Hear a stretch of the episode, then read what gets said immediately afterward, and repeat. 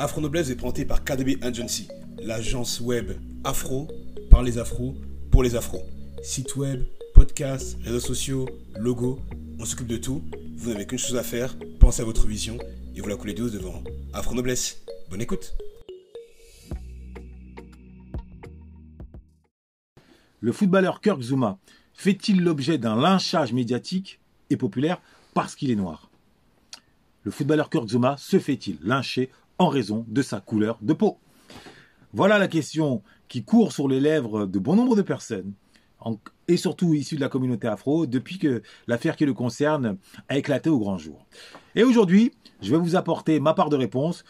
Une semaine après euh, cette affaire, c'est-à-dire j'ai laissé le, soin à la vague, au torrent euh, euh, émotionnel de, de passer. Alors on va y répondre sans détour. On va y répondre sans détour. On peut, oui, on peut croire que Kirk Zuma subit ce qu'il subit en raison de sa couleur de peau, à une condition, à une condition, c'est d'être euh, emprisonné dans la victimisation raciale. Si on est victime, si on à une vision victimaire en tant qu'afro euh, de la réalité, si on considère que si on n'a pas de travail, c'est parce qu'on est noir, si on considère que si on se fait contrôler, c'est parce qu'on est noir, si on considère que tous les malheurs qui nous tombent dessus, c'est en raison de la couleur de peau, là oui, on peut considérer que Kirk Zuma fait l'objet d'un lynchage accru en raison de sa couleur de peau. En revanche, en revanche, si on a une vision un peu plus complexe, un peu moins simpliste, si on a dans notre vie réussi à accomplir des actes, réussi par nos diplômes, par notre effort, par notre intelligence, à nous, à, nous intégrer, à euh, rencontrer tel ou tel succès, en dépit, entre guillemets, de notre couleur de peau afro, eh bien à ce moment-là, on sait que cette explication doit être balayée d'un revers de main, balayée d'un revers de main, rapidement, rapidement. Ce n'est pas parce qu'il est afro, parce qu'il est noir, que Kirk Zuma se fait lyncher médiatiquement. Non. Il y a trois raisons à ce lynchage. La première raison, c'est parce que ce qu'il a fait a été filmé, on a vu. Et le fait de voir, ça décuple l'émotion. Il n'aurait pas été filmé. Cette affaire aurait été simplement, ne serait-ce que rédigée dans un journal, elle n'aurait pas suscité une telle vague d'émotion. Donc c'est vraiment d'abord l'image qui touche directement le cœur, en tout cas de toutes celles et ceux qui ont un minimum une âme, une sensibilité. Donc c'est d'abord l'image qui nous a heurté et pas la couleur de peau.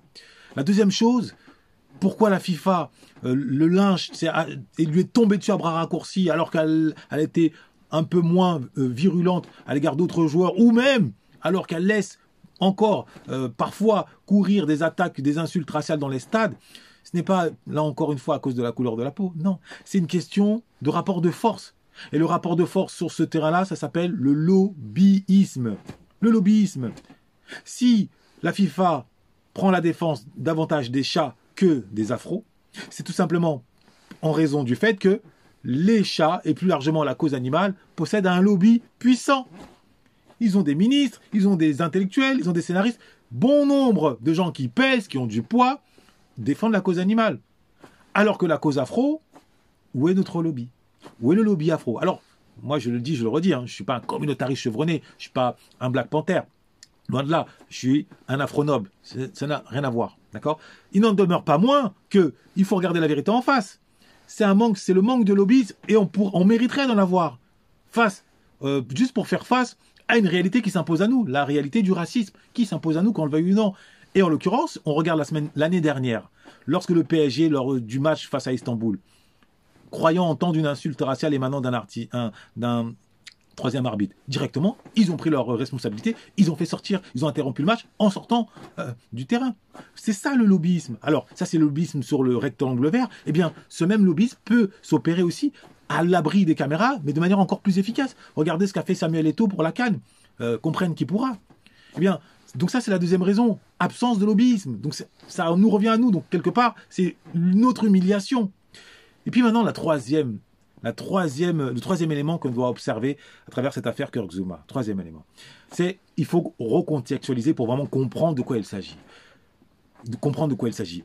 Si on se limite à le geste, le coup de pied plus la gifle, on passe à côté de la réalité rationnelle et donc on, on passe, on s'éloigne de la sagesse, on s'éloigne donc de la noblesse.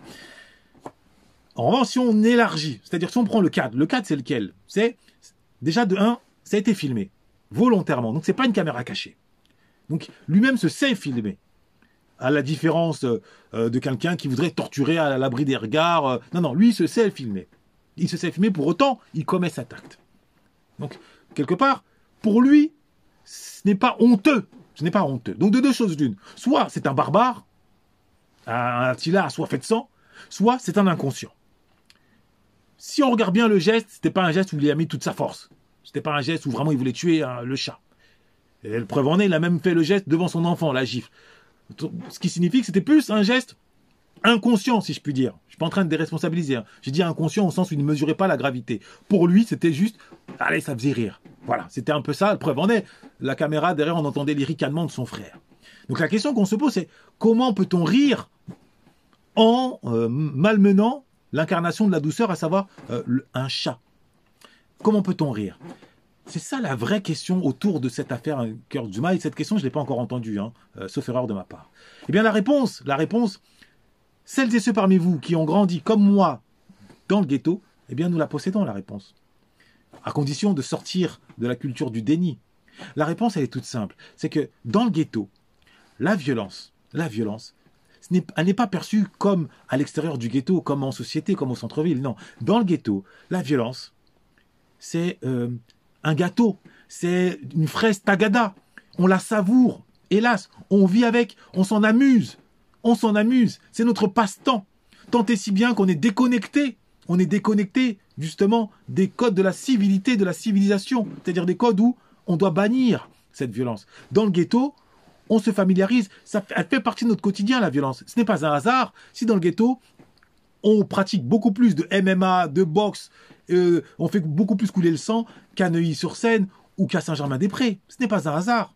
Si euh, on s'entretue davantage à Grigny, à Baltimore, que à Beverly Hills ou sur les Champs-Élysées. Ce n'est pas un hasard. C'est parce que la culture du ghetto et la violence sont les deux faces d'une même pièce. Et Kirk Zuma n'a pas grandi dans la soie. Kirk Zuma a grandi, c'est une graine du ghetto. Et ainsi que son, son frère. Donc, à travers cette vidéo, on constate, on voit que on a beau quitter le ghetto par son talent, parce qu'il est sorti du ghetto, maintenant il est, il est, riche, ça ne veut pas pour autant dire que le ghetto nous a quittés. C'est-à-dire la mentalité ghetto est toujours là. Et, et c'est le cas, pas simplement pour Kirk Zuma, ça s'observe également auprès de beaucoup de sportifs. Euh, Daniel Riolo avait même écrit cet ouvrage, euh, le Rakai Football Club. C'est une réalité qui touche le milieu du football, qui touche aussi le milieu du basket, qui touche aussi d'autres milieux, le milieu du rap, alors n'en parlons même pas. Et cette réalité, c'est la suivante. Cette violence-là, cette attitude ghetto, hélas, elle, s'est répandue euh, auprès de ces nouveaux riches, étant donné qu'ils ils ne se sont pas libérés du comportement ghetto. Ils ont importé ce comportement ghetto, ils ont, ils, ont pris le comportement du hall, ils l'ont amené au Ritz, ils ont pris le comportement du hall du 9-3 ou des gardes Grigny, ils l'ont amené au Fouquet. Alors avec l'argent, parfois on essaie de fermer les yeux. Toujours est-il que ce comportement est réel, est réel. Et on regarde, on a vu l'affaire El euh, Abidal, euh, Kipembe et la jeune fille, la jeune footballeuse. Écoutez les audios, c'est le ghetto. Donc c'est toujours le ghetto qui, hélas, les agrippe comme une maladie, un cancer. Et Kirk Zuma en a fait euh, l'illustration. Et là, maintenant, on paye les pots cassés. Alors après, la condamnation, moi, je ne suis pas dans le jugement, je suis juste dans la compréhension.